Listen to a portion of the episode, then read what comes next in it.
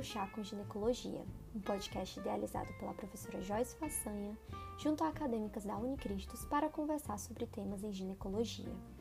Meu nome é Lana Mora e hoje vamos falar sobre a Síndrome dos Ovários Policísticos. A Síndrome dos Ovários Policísticos, também chamada de SOP, é a endocrinopatia mais comum em mulheres no MENAC, com prevalência variando entre 6% e 16%. Sua etiopatogenia é multifatorial e o tripé característico dessa síndrome é composto por três traços principais: anovulação crônica, hiperandrogenismo e ovários policísticos no ultrassom. Apesar da fisiopatologia ainda não ser totalmente compreendida, acredita-se que os sinais e sintomas surgem de fatores genéticos, ambientais e endócrinos. Nas teorias mais aceitas, primeiramente existe uma secreção atípica do gene RH, com pulsos anárquicos. Isso gera uma mudança na relação do LH e do FSH, o LH aumenta bastante, gerando maior estímulo à produção de andrógenos nas células da teca. Associado a isso, o FSH, que normalmente estimula a produção de aromatase, fica diminuído. Sabendo que a enzima aromatase gera a conversão de androgênios em estrogênios, se não existe adequadamente essa conversão, existirá um aumento de androgênios. Ou seja, essas alterações nas gonadotrofinas vão promover um microambiente ovariano mais androgênico repetindo as alterações, aumento de LH, diminuição de FSH e aumento de androgênios.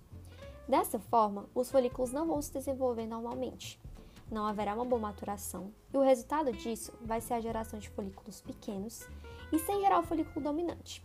Consequentemente, não ocorrerá ovulação. Sendo assim, dá para entender o porquê a mulher com SOP possui crônica. Uma informação extremamente importante nessa fase da fisiopatologia é que se essas pacientes não ovulam, não será gerado corpo lúteo, nem ocorrerá produção de progesterona.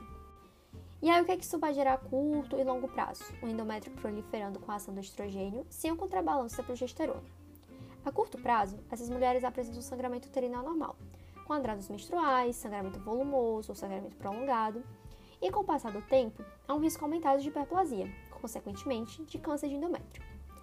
Em relação ao surtismo, acne, pele oleosa, queda de cabelo e outras características do hiperandrogenismo, elas decorrem da atuação da testosterona e seus derivados no folículo sebáceo e no folículo piloso.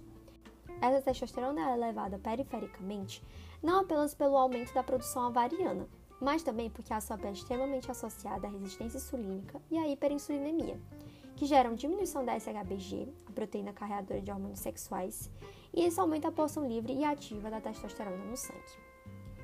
A última informação sobre a fisiopatologia é que existem evidências de que a SOP se trata de uma doença com padrão complexo de hereditariedade, envolvendo múltiplos genes, o que explica a existência de vários fenótipos encontrados na síndrome e a dificuldade em determinar critérios diagnósticos precisos. Pronto! Nessa fase do podcast, vamos imaginar um caso clínico. Mulher, 22 anos, menstruou apenas 5 vezes no último ano. Relata queda de cabelo e acne refratária a tratamentos dermatológicos. No exame físico, possui pelos grossos e mais pigmentados em face, abdômen, coxas e acantose nígricas. E MC de 32. Guardem bem essa imagem, pois essa paciente é o fenótipo da SOP. Diante dessa paciente, após uma anamnese e exame físico detalhados, devemos avaliar se ela se encaixa nos critérios diagnósticos. É válido ressaltar que não existe um consenso sobre esses critérios, mas um protocolo bastante utilizado na prática é o de Rotterdam, revisado em 2012. Nele, não existe critério obrigatório e a mulher precisa apresentar pelo menos dois de três. Primeiro critério: hiperandrogenismo clínico ou laboratorial pode ser avaliado através do exame físico, se utilizando do índice de Ferriman-Gallwey para avaliar surtismo, ou através da dosagem de testosterona livre e de seus derivados. Segundo critério, oligomenorreia, característica que vai ser avaliada na anamnese, com presença de menos de 9 ciclos menstruais em um ano, ou ausência de menstruação por 90 dias ou mais. Terceiro critério, presença de 20 ou mais folículos de diâmetro médio de 2 a 8 milímetros e ou volume ovariano maior ou igual a 10 cm cúbicos, avaliado no ultrassom pélvico ou vaginal. Além disso, o diagnóstico da SOP é também de exclusão, então é importante destacar outras doenças que cursam com hiperandrogenismo e anovulação, como disfunções tiroidianas, tumor adrenal, hiperprolactinemia, síndrome de Cushing e até gestação. Na investigação da SOP, o LH, apesar de possuir um papel essencial na fisiopatologia, não é dosado de rotina, por ser um exame de valor preditivo baixo. Faz parte da propedêutica, entretanto, dosar glicose, avaliar perfil lipídico e investigar fatores de risco para doença cardiovascular, dada a associação da diabetes mellitus e da obesidade com a síndrome. Para finalizar, vamos conversar um pouquinho sobre o tratamento. É crucial saber que o manejo da SOP é individualizado, baseado nos sintomas da paciente e no momento de vida que ela esteja passando.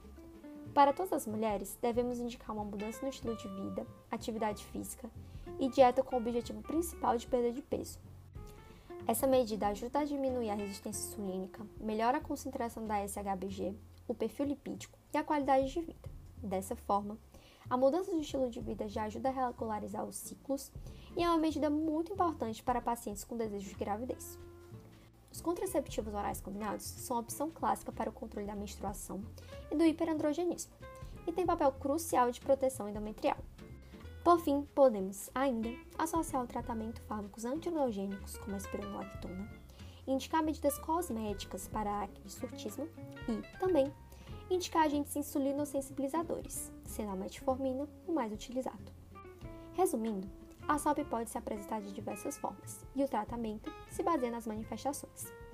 Uma mensagem que queremos deixar é que os ovários policísticos a ultrassom não constituem um critério obrigatório e uma mulher apenas com esse achado não possui SOP, ou seja, a ausência ou apenas a presença desses ovários policísticos não fecha um diagnóstico para a síndrome. Além disso, sempre temos que basear o tratamento dependendo das características de cada paciente. Chegamos ao final do nosso podcast. Espero que vocês tenham aprendido muito e até o próximo episódio.